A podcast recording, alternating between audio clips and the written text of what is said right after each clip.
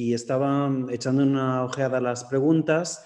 Veo que más que preguntas, hay una pregunta de Bárbara Secchi a la que voy a pasar en un momento. Hay muchos comentarios de muchos colegas, no los voy a leer todos, pero eh, bueno, parece que, nuestros eh, colegas, no sé si llamar espectadores, la gente que nos está viendo en este momento está muy agradecida por la sesión y bueno, parece que ha sido muy útil, o sea que aprovecho para dar las gracias mm, por, estos comentarios tan positivos. Y la pregunta de Bárbara es una pregunta abierta para, para todas y todos vosotros y creo que es muy interesante que es eh, un tema que eh, algunos de vosotros habéis cubierto, pero no todos. Y es el tema de las lenguas. ¿En qué lenguas publicáis? Evidentemente, algunas de las colecciones ya se ha dicho que eran en inglés eh, exclusivamente. Algunas de las revistas publican sobre todo en, inglés. Hemos visto casos en que había distintas volúmenes especiales o partes de la revista especiales, como el caso de Humanista, en distintas lenguas ibéricas y bueno, otras revistas que, admiten eh, variedad de lenguas. No sé si alguno de los em, editores de, colecciones, eh, algunas de las editoriales quiere intervenir sobre este tema de la publicación en lenguas más allá de las, de las habituales, digamos, de las eh, lenguas predominantes. Y claro que parte de, de Playbéricos es precisamente una de las cosas que más nos gusta de, de Playbéricos, es la idea de dar voz esto es un evento plurilingüe. Hemos tenido eh, intervenciones en, portugués, incluso un, evento especial en portugués, también en gallego, en catalán. Tendremos un evento especial en, catalán en abril. Y bueno, no sé si alguien quiere contestar sobre este tema. Bueno, yo puedo romper el, para dar una mala noticia y es que solo publicamos en castellano. Eh, Eh, es, una, es una editorial basada en, Andalucía, como decía, y es una editorial que está, que, tiene, que está bueno, destinada a todo el, a todo el territorio español eh, y, que tradicionalmente publica en castellano. Eh, en realidad no he discutido nunca con, con, el director de la editorial la posibilidad de, de incluir eh, otras lenguas, pero yo creo que en principio sería difícil.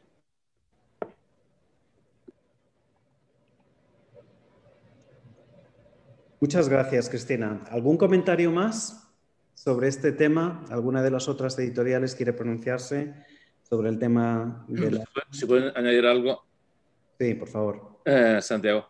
no, solo brevemente, que quizá aquí está la, Great Divide, ¿no? Entre los que están ligados al papel todavía, a la... Eso sería otro discurso, otro tema de reunión para ibéricos, eh, si pasamos todos ya al, una, una, un manifiesto a favor del open access y dejarnos ¿no? de estos, uh, estar ligados a el capitalismo, entre comillas. Y, uh, no, entonces, claro, los que están todavía muy ligados al papel o ligados a un, a un en realidad nacional uh, lingüística, etcétera, pues claro, tienen esas limitaciones. En el caso de nosotros, Italia, que estamos fuera de la península ibérica y además publicamos solo, bueno, también en papel, pero solo, que quería mostrar antes que preguntabas, uno de estos volúmenes, ¿no? Por cierto, el diseño son dibujos de uh, del, diseñador, uh, inventor Fortuny. Entonces, eh, nosotros tenemos esa ventaja, podemos publicar, publicamos en la lengua que queremos, ¿no? dentro de las lenguas ibéricas, incluyendo el inglés. Solo eso. Mm. Muchísimas eh, gracias, Enrique. Vamos a, a, ver, hay una pregunta, bueno, en realidad dos preguntas de, de Jorge Marí, que se refiere en primer lugar a la cofinanciación, por lo que entiendo, de las publicaciones. No sé si alguien quiere pronunciarse también sobre esto. Eh, sabemos que hay, bueno, distintas... Eh, ideas sobre este, sobre este tema, distintas situaciones. Yo creo que COVID ha sido bastante em, problemático para las editoriales. Yo no sé si alguien quiere, quiere hablar sobre, sobre este tema, que pone sobre la mesa Jorge Marí, quien también nos pregunta sobre el tema de Open Access. Y por supuesto que ahora, eh, pues Enrique nos ha hablado precisamente de esto, hemos hablado también con Eumanista mucho de este tema y bueno, celebro que todas las editoriales eh, prácticamente con las que hemos hablado publican tanto en formato digital como en formato eh, papel, lo cual hoy en día es eh, indispensable, diríamos, y nos ha ayudado mucho trabajando a la distancia. ¿Alguien quiere comentar uno de estos puntos? El tema de la cofinanciación, por ejemplo, o el tema de eh, Open Access. Abro la, mesa para cualquier respuesta. Eh, Comares es, es, muy competitiva en términos de subvención. va a depender mucho del tamaño del texto, del manuscrito, va a depender de si hay imágenes o no hay imágenes y en cualquier manera eh, es negociable siempre. Se tiene muy en cuenta, eh, por ejemplo, el hecho de que eh, el autor o la autora esté afiliada a una universidad, tenga trabajo, tenga una institución que, aporte fondos, que tenga que o, que o que no lo haga. Se tienen en cuenta estos, estos factores. Pero, pero también, pero sí, la, editorial necesita eh, una, subvención, obviamente. Vale, muchas gracias, Cristina. ¿Alguna, alguna, ¿Algún comentario más sobre este tema? Perdona, Sí, una, cosa. El tema de la cofinanciación, pues un poco al hilo de lo que está comentando Cristina, nosotros también, sobre todo porque desde el punto de vista institucional nos ayuda mucho, más que ayudar, eh, como que refuerza, ¿no? Sobre todo nosotros que estamos dentro del punto de vista académico, sí que es verdad que tenemos muchas cofinanciaciones de universidades, instituciones públicas, etcétera, o instituciones privadas que están relacionadas con la, eh, con la investigación, ¿no? Entonces, esto también nos ayuda a avalar a los mismos autores y al mismo libro. Creo que es una cosa que, sí que hay que tener en cuenta. Y es algo que ha cambiado quizás, Elia, con respecto a, COVID. esto ha afectado también... Mucho también. ¿no? Porque mi experiencia no ha sido mm, necesariamente eh, claro. relacionada con, con, ese tipo de cofinanciación. ¿no? Sí. Efectivamente, e, esta situación de la pandemia ha hecho que, esto también se revierta y que efectivamente las editoriales en el mundo actual, en el, mundo, en el momento actual necesitemos de esta, de esta ayuda. ¿no? Nosotros en concreto, ya os digo, también un poco reforzada ¿no? por esta cuestión de institucionalización y aval, aval de la calidad de los investigadores que, nos presentan estos proyectos. Muchas gracias.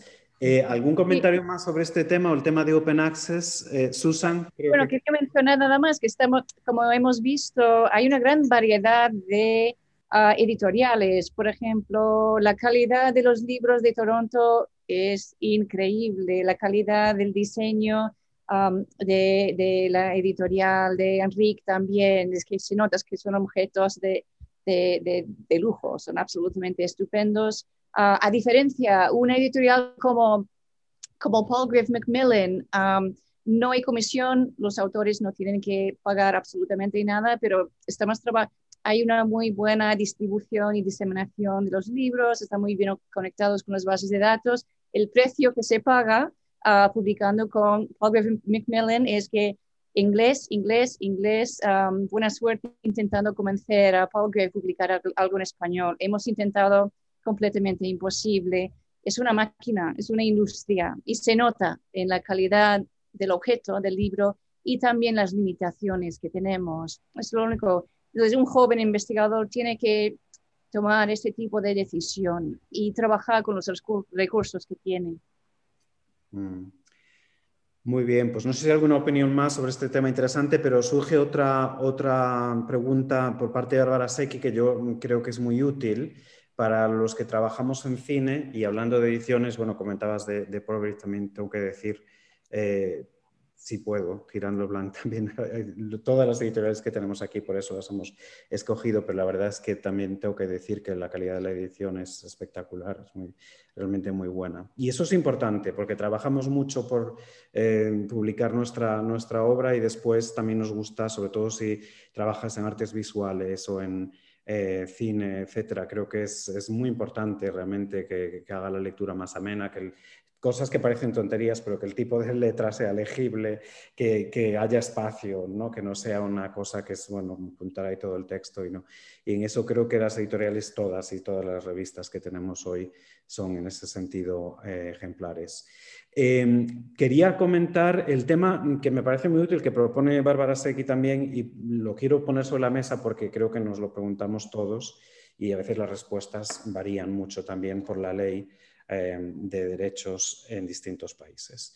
Y se trata sobre los derechos de las imágenes. Entonces, bueno, en cine creo que lo que está más o menos em, extendido eh, internacionalmente, y yo todavía recuerdo las discusiones en la Society for Cinema Media Studies hace dos décadas casi, sobre este tema y todo lo que se consiguió a la hora de considerar las, los pantallazos, los screenshots o los DVD eh, grabs como citas, como citas, siempre que se hable de la imagen, no se ponen de forma gratuita, pero sí, al, ser una cita, pues es como citar también un párrafo de una novela, etcétera, y para eso no habría que pedir permiso, evidentemente sí, para ponerlo en la portada, porque creo que eh, la, el razonamiento detrás de esto es que la portada se utiliza en parte para hacer el libro más atractivo y venderlo. Y bueno, pues a veces comentas la imagen de la portada dentro del libro, pero no es tan obvio cuando está justo al lado del comentario. ¿no? Pero evidentemente hay distintas opiniones sobre esto. Como digo, distintos países tienen leyes distintas. Yo entiendo que en Estados Unidos lo habitual es que no se Ah, no hay ningún problema con los derechos de, imágenes, de, por ejemplo, de películas. Si hablamos de cuadros, depende también de, del momento en que se, se, publicó esta imagen y de si tiene el copyright en activo, etcétera, etcétera. No sé si alguien quiere hablar de esto. Elia, yo me, me puedo refugiar en ti, en tu, sí. sí, efectivamente hay, hay, em, yo os comento porque incluso desde el punto de vista jurídico hay diversidad también de opiniones. Nosotros sí que pedimos eh, la cesión de derechos de imagen porque eh, hemos tenido algunos... Mm, eh, malos entendidos, entre comillas, ¿no? Gracias a Dios no ha llegado nunca a mayores, pero sí que queremos ser eh, cautos en esta cuestión. Y efectivamente aquí en España eh, existe una, diversidad de opiniones ya digo, desde, incluso desde el punto de vista jurídico, y uno es que efectivamente cuando se está, cuando hay una cuando la publicación, no la publicación, sí, cuando es una cuestión de investigación, eh, no hay ningún problema en utilizar la imagen y simplemente con citar la fuente es suficiente. El problema es eh, que cuando se publica no es una cuestión meramente de, investigación, ya pasamos a una cuestión comercial. Y al pasar a una cuestión comercial donde hay alguna de, alguna de las partes, puede ser que incluso los derechos de autor sean mínimos, eh, que, aquí en España siempre hay derechos de autor por la ley eh, la ley ah, de propiedad eh, intelectual, tiene que haber obligatoriamente derechos de autor. Eh, puede ser, como vuelvo a decir, que, vamos, que sean cantidades mínimas, incluso que a lo mejor la editorial no gane casi dinero, pero da igual, se está comercializando. Y eso ya da pie a que efectivamente haya una, una duplicidad de, interpretación. ¿no? por eso mismo nosotros sí que exigimos esta, esta situación, esta, esta cesión de derechos de imagen. Esto es muy interesante porque yo sí que creo que es tal vez bastante específico de, de, España, como dices, y la ley de aquí, ¿no? Y varía también según las editoriales. Pues no sé si alguien que publique en, en, otros países quiere comentar algo. Esther tenía la mano levantada. Yo quería comentar solamente, Santi, en el caso de Intelec, por ejemplo, siempre pide los derechos, de, los derechos para las imágenes. O sea, nosotros cualquier imagen que se publique en la revista tiene que tener el consentimiento de quien tenga los derechos de la imagen. Eso, son muy estrictos em, y, la experiencia que tenemos con ellos es eso. Siempre hemos pedido y, finalmente, bueno, pues en nuestro caso a veces se publican artículos sobre cine y, y, hay que pedir también las imágenes y si no hay que prescindir de ellas, lo cual pues bueno, puede ser complicado eh, pero a veces también eh, se tiene la suerte de que te las ceden, ¿no? Entonces, eh, sí, simplemente por comentarlo. Yo en esto, claro, uno no deja de sorprenderse porque las políticas de las editoriales parece que no son siempre las mismas, ¿no? A veces también evolucionan.